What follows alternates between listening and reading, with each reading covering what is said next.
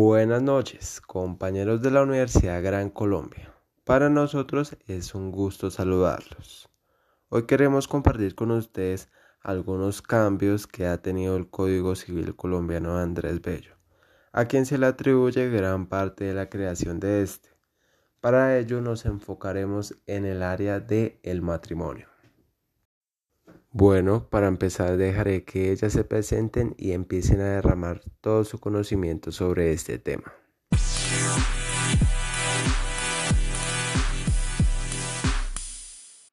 Buenas tardes, el día de hoy vamos a hablar sobre la historia del matrimonio civil en Colombia. Les habla Helen Estrada. Bueno, uno de los antecedentes del matrimonio civil de Colombia empieza en la época de la colonia, que se prolonga hasta 1812, en que se expide la Constitución de la República de Colombia.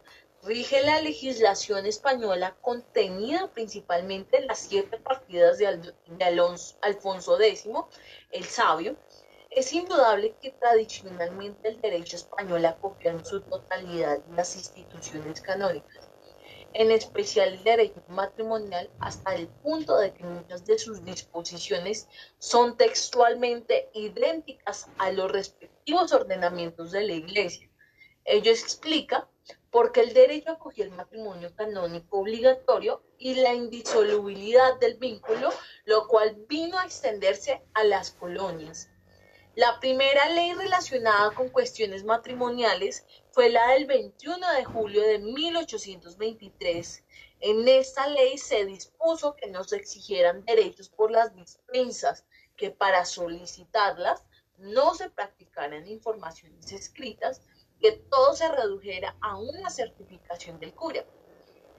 Sobre eh, el cura debía dar un resultado de las diligencias hechas por él que no se practicaran informaciones de soltería y que en caso de ser necesarias se hicieran verbales y sin derechos y finalmente que no se exigieran derechos por las dispensas proclamadas. Una de las siguientes leyes que se, eh, se dieron para contraer un matrimonio civil en Colombia fue la ley del 7 de abril de 1826 que expide lo siguiente, sobre la edad hasta la cual es necesario pedir el consentimiento paterno para contraer matrimonio y sobre las demandas esponsales y penas contra los que se cansan contraviniendo lo establecido y lo mismo contra el sacerdote que los case. El decreto del 28 de julio de 1828 establece que los militares no pueden contraer matrimonio sin licencia de sus superiores sus superiores no le daban esa licencia, ellos no podían casarse.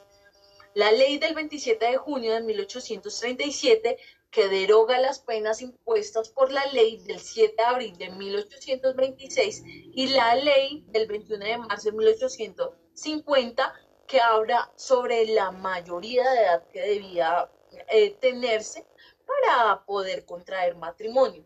El matrimonio civil apareció en Colombia en el año de 1853. Tal era el estado de, el estado de cosas cuando vino la guerra contra la iglesia, que, que se desencadenó en el año de 1849 y sancionada a la separación de la iglesia y del Estado por la ley del 15 de junio de 1853. Esta ley consagró el matrimonio civil y el divorcio, y el divorcio vincular por mutuo consentimiento. y en el artículo 30 mencionaba el matrimonio se disuelve por la muerte de alguno de los cónyuges o por divorcio legalmente decidido, por lo cual se fueron eh, dando unos derechos en el, en el tema sobre todo de las mujeres. El sistema federal se constitucionalizó con la expedición de la Constitución de la Confederación Granadina, la Constitución de 1863 convirtió las provincias en estados federales con autonomía para legislar inclusive sobre el matrimonio y sus efectos. Cada uno de los estados soberanos de Cundinamarca, Antioquia, Cauca, Santander, Bolívar, Panamá, Magdalena, Boyacá y Tolima adoptaron regulaciones jurídicas sobre el matrimonio habiéndose consagrado el divorcio vincular en Bolívar, Panamá, Magdalena y en el Código de 1858 en Santander. Con la Constitución, la República Unitaria y por disposición de la Ley de 57.1887, que ya entra en vigencia para toda la República de Colombia, el Código Civil de la Unión de 1873 y la Ley del 57 de 1887 adoptó, como se ha dicho, el Código Civil de la Unión para la República y contempló diversas reformas.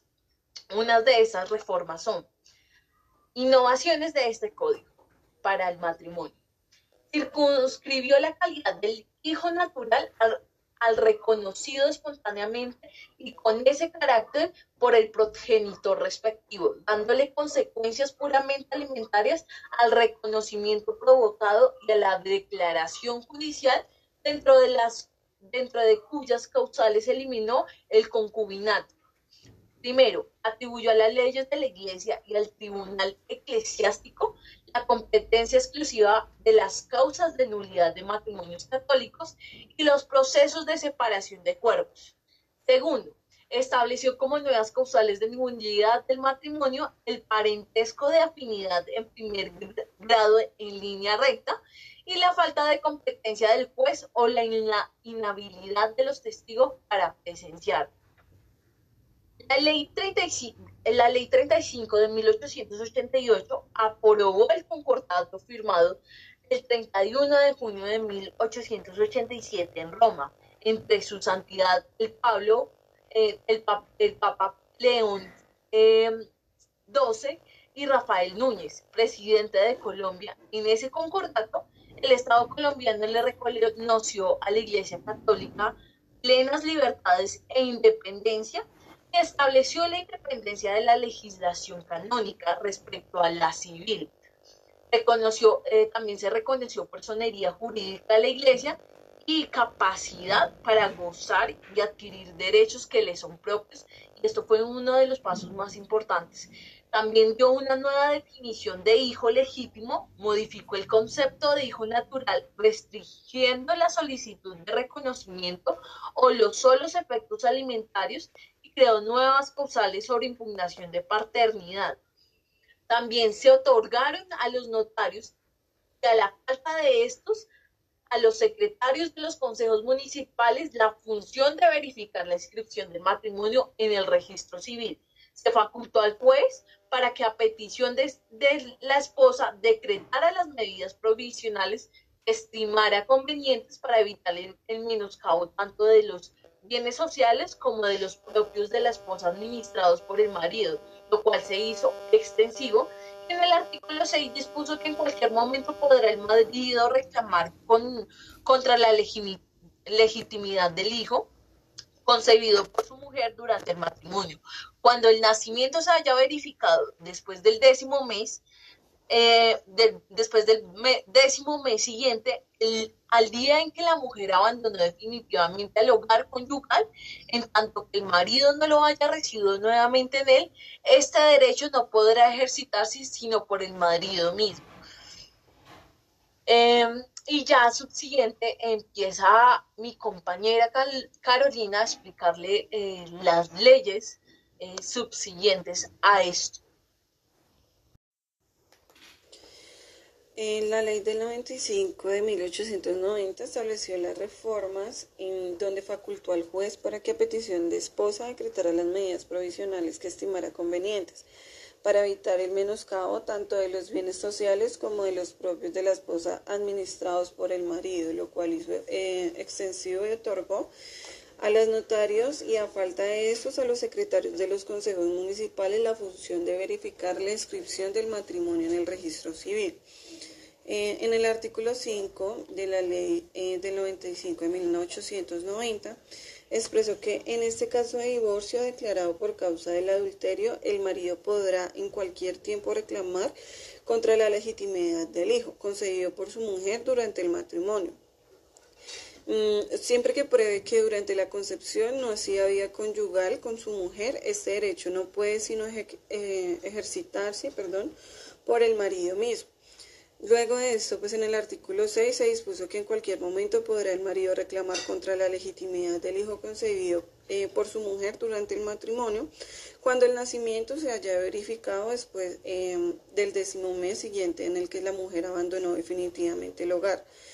En tanto que el marido no la haya recibido nuevamente, este derecho no podrá ejercerse em, sino por el marido mismo.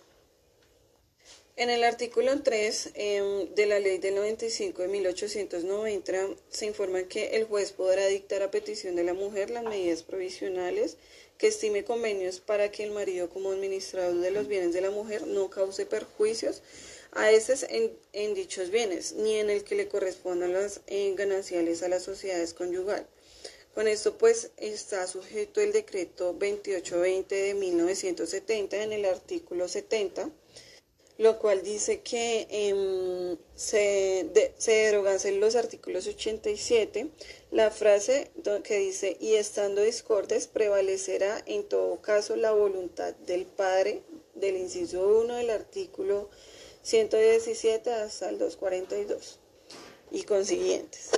Seguido a esto, pasamos con la ley 8 de 1922, el cual le dio a la mujer casada la administración y el uso libre de los bienes de su exclusivo uso personal, eh, como vestidos, ajuares, joyas e instrumentos de su profesión o oficio. Derogó la norma del Código Civil según la cual la esposa perdía su derecho a gananciales. Un caso de adulterio se reconoció a la mujer divorciada el derecho de usufructo sobre sus bienes, con la obligación una cuota racional destinada a la educación de sus hijos. Podemos evidenciar que en el decreto 2820 de 1974 eh, prácticamente se le otorgan igualdad de derechos y obligaciones a las mujeres y a los varones. Em, la ley primera de 1976 establece el divorcio vincular para el matrimonio civil y reglamenta diversos aspectos sustanciales y procesales de la separación de cuerpos y bien. Eh, ya por consiguiente, mm, ya se creó eh, una nueva constitución de 1991 en Colombia y reguló lo relativo a la familia y el matrimonio, según el artículo 42, para reglamentar las disposiciones de los incisos 9, 10, 11 y 12, eh, incluyendo el 13 del artículo 42 de la Constitución. Eh, se dictó la ley 25 de 1992 en la cual pues se habla de que eh, la familia es el núcleo, eh, fundamental de la sociedad, según en el artículo 42, em, que se constituye por vínculos naturales o jurídicos, por la decisión libre de un hombre o una mujer de contraer matrimonio o por la voluntad de responsable de conformarla.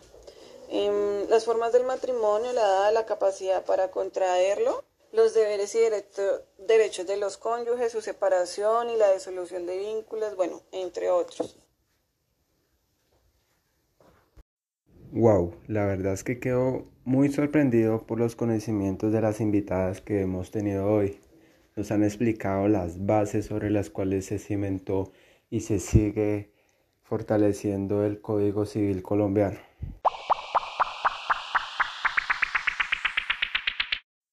Adelantándonos un poco más a la explicación de nuestras compañeras Helen y Carolina, me he dado la tarea de consultar algunos artículos un poco más recientes, pero que también han sido muy importantes en el libro del matrimonio.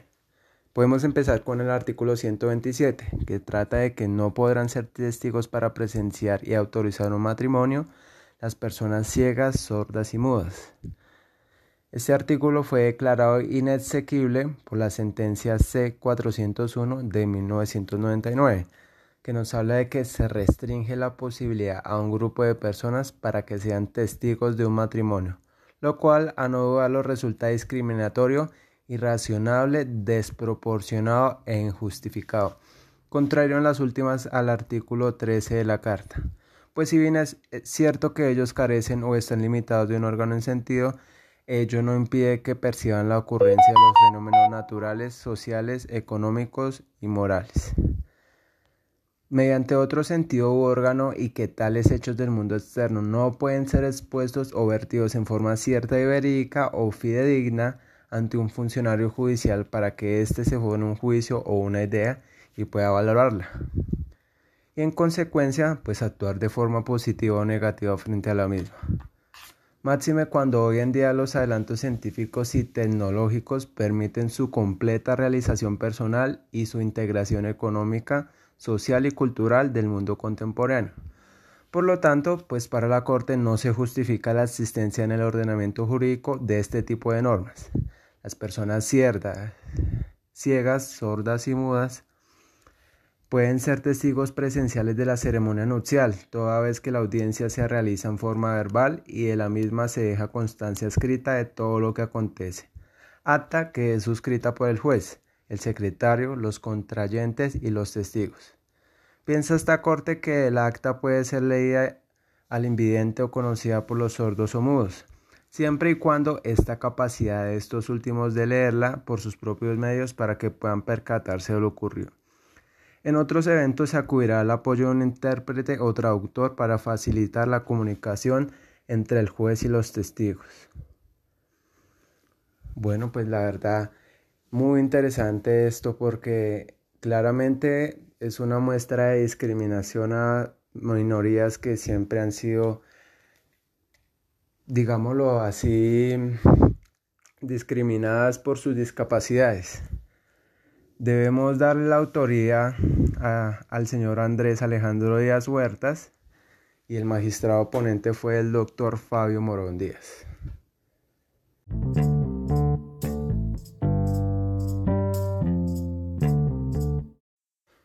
Compañeros, con la anterior explicación damos por finalizado nuestro podcast sobre el Código Civil colombiano. Para nosotros fue un placer haber compartido con ustedes esta información y espero que nos podamos encontrar en una próxima ocasión. Muchísimas gracias. Gracias a mis compañeras por tan excelente trabajo y al profesor por darnos la oportunidad de compartir conocimiento. Por último, quiero compartir con ustedes una frase que me pareció muy interesante. Las verdades que revela la inteligencia permanecen estériles. Solo el corazón es capaz de fecundar los sueños. Le atribuimos la autoría al Premio Nobel de Literatura Anatole France. Buenas noches para todos.